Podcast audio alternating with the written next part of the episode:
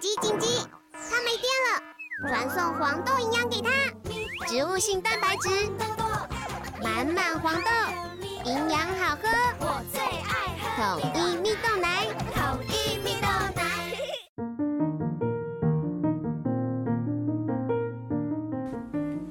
小朋友准备听故事喽！这就是沙巴，我是多比。Hello，我是艾比妈妈。我们今天呢，就要来揭晓真正的犯人到底是谁了。想必 大家应该很期待吧？我们就继续来听下去喽。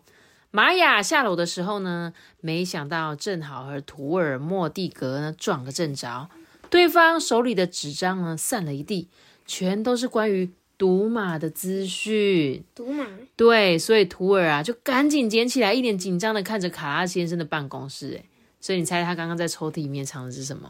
那个那个赌马的，对，就是有点像是我们的那种彩券，我们不是都会去买威力彩吗？对啊，它就是一种赌博的那种彩券就对了。然后呢，原来是这样。玛雅心想啊，刚刚藏起来的东西一定就是这个。图尔啊，他一直呢利用上班时间玩赌马，根本就没有心情工作啊。而现在的他，他很担心卡拉先生会发现这件事，诶，所以啊才这么紧张。图尔就很生气说：“走路小心点啊，小鬼！”然后呢，就关上了工作室的门。玛雅道歉之后呢，匆忙的跑下楼。另一方面，雷斯呢，则是跑下钟楼，在教堂里呢，又遇见了这个罗曼史文森先生。哎，你已经发现稀有的小鸟了吗？这个教堂管理员很好奇的这样问啊。雷斯说：“哦，今天没有。”哎，雷斯说完呢，就走出教堂啊。他和玛雅约在卡拉先生珠宝店旁边的咖啡店碰面。他们啊，刻意找了一个安静的角落坐下来。啊，今天啊，可以说是紧张又刺激的一天呢，而且好戏还在后头呢。他们呢，先互相交换各自侦查到的情报。雷斯呢，详细的描述了他在钟楼上面看到的一切哦，而玛雅则是把珠宝店里发生的事情告诉了雷斯。他们把所有的线索放在一起，试着找出呢这一宗钻石窃案的嫌疑犯。就像玩拼图一样，两个人呢就这样在咖啡店里面待了一个小时。诶，过了一会呢，这个女服务生啊，惊讶的发现这两位小学生竟然完全没有碰饮料跟点心。最后呢，雷斯跟玛雅满意的看看对方，现在整个窃案的拼图已经完成了，他们知道小偷是谁了。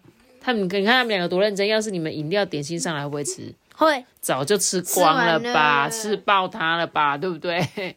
雷斯跟玛雅呢，回到了珠宝店，他们呢敲敲卡拉先生办公室的门，却没有人回答。哎，奇怪，到哪里去了啊？玛雅呢，轻轻转动门把，门竟然没有锁。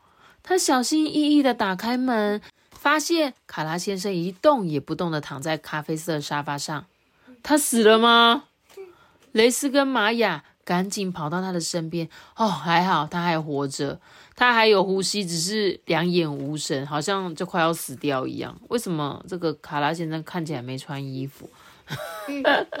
好像拿了一条毛巾遮在他的肚子上面。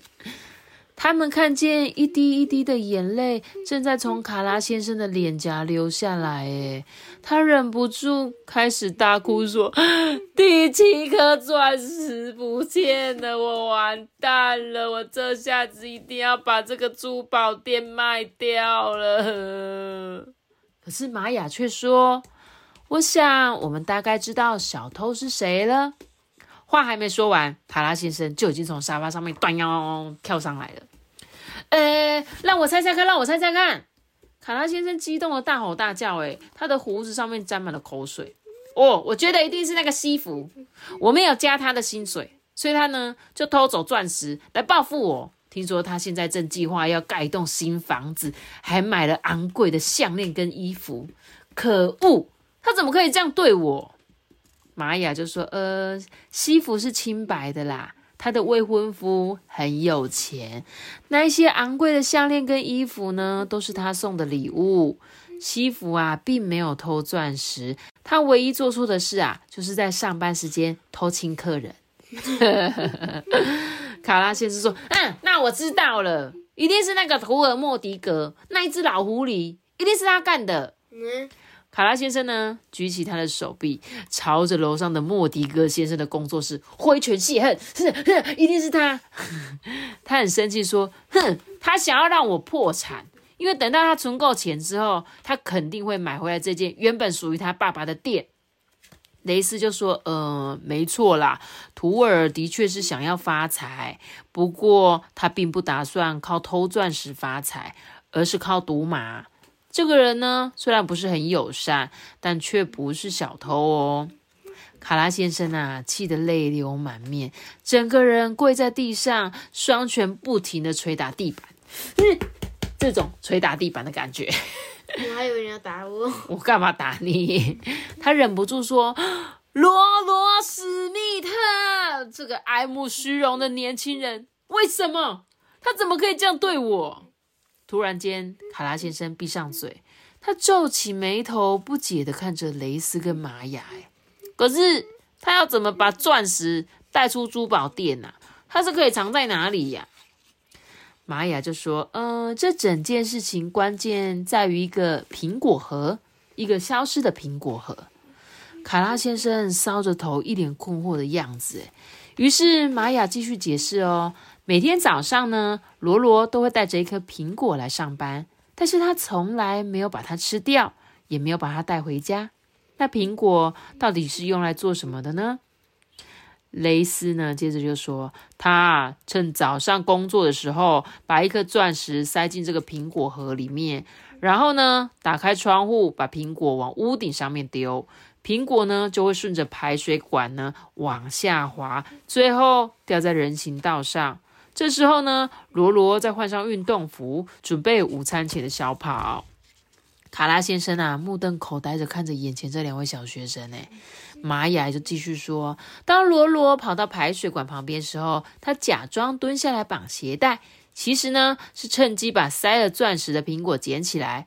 最后，他只要跑到邮局，把苹果放进私人保险箱，就大功告成啦。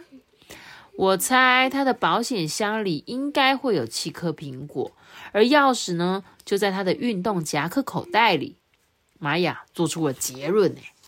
哦，感谢阿拉，你们成功解开了这个谜团了。卡拉先生呢，兴奋的跳起来欢呼。过了一会呢，他稍微冷静之后啊，立刻从保险箱里拿出了一叠钞票。来，我对雷斯玛雅少年侦探社的工作效率非常的满意，这是你们应该得的。现在我要告辞了，罗罗史密特要跟我一起散步去邮局。当雷斯跟玛雅走出办公室的时候啊。正好撞上西服，哎，他正躲在门外偷听。西服说：“嗯嗯，那个，哎，我我我只是想，嗯，有点不好意思被发现，很爱偷听。”西服，他们两个人呢，互看了对方一眼，同时露出默契十足的笑容。后来啊，玛雅在公车上面提议要用赚来的钱为侦探社买一台电脑，但是雷斯根本就心不在焉，只是两眼直盯着窗外。哦，我现在终于懂了。当图尔说只要押对宝，一匹马就够，原来就是这个意思，就是赌马啦。啊，懂不懂？玛雅说没错，他说的正是赌马。哎，一名好的侦探啊，永远不会错过任何解开谜团的机会。他一边说着，一边开心的对雷斯微笑。哎。隔天呢，教堂管理人罗曼史文森跟瓦勒比市民啊，在报纸上面读到了这一则新闻。哦，这是瓦勒比时报，小侦探解开失窃的钻石之谜。少年侦探雷斯跟玛雅成功破解一桩神秘的钻石失窃案。他们严谨的现场勘查工作，成功揭开穆哈德卡拉珠宝店员工的假面具。二十九岁的罗罗史密特呢，已向警方坦诚他的犯案。他承认自己偷了价值好几百万的钻石。雷斯呢，在接受访问的时候，特别声明自己跟玛雅这次能够顺利破案，全都要感谢三个木质的教堂管理人史文森先生在他们办案期间所提供的协助。毫无疑问，罗罗史密特将展开漫长的牢狱生涯。至于雷斯和玛雅呢，想必很快就有新的案件让他们好大展身手。这两位少年侦探的前途可说是一片看好啊！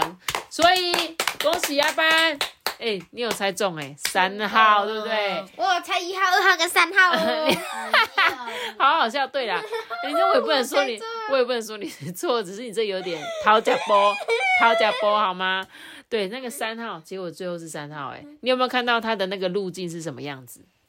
他怎么样把他的苹果运送到外面的？他是把它丢进一个水管里，就是屋顶呢都会有个排水管，对啊，然后呢他就沿着这个长长的排水管掉到人行道马。路上，对，然后呢？然后他就假装出去运动，然后绑鞋带，然后就捡那颗很有有很多钻石的苹果。才不是很多钻石，只有一颗。而且他怎么藏进去的、啊？其实我有点不太确定。把那个苹果核挖出来，然后把钻石塞进去，哦，然后自己手拿着那个缺口的地方。只是他干嘛连苹果一起放进保险箱啊？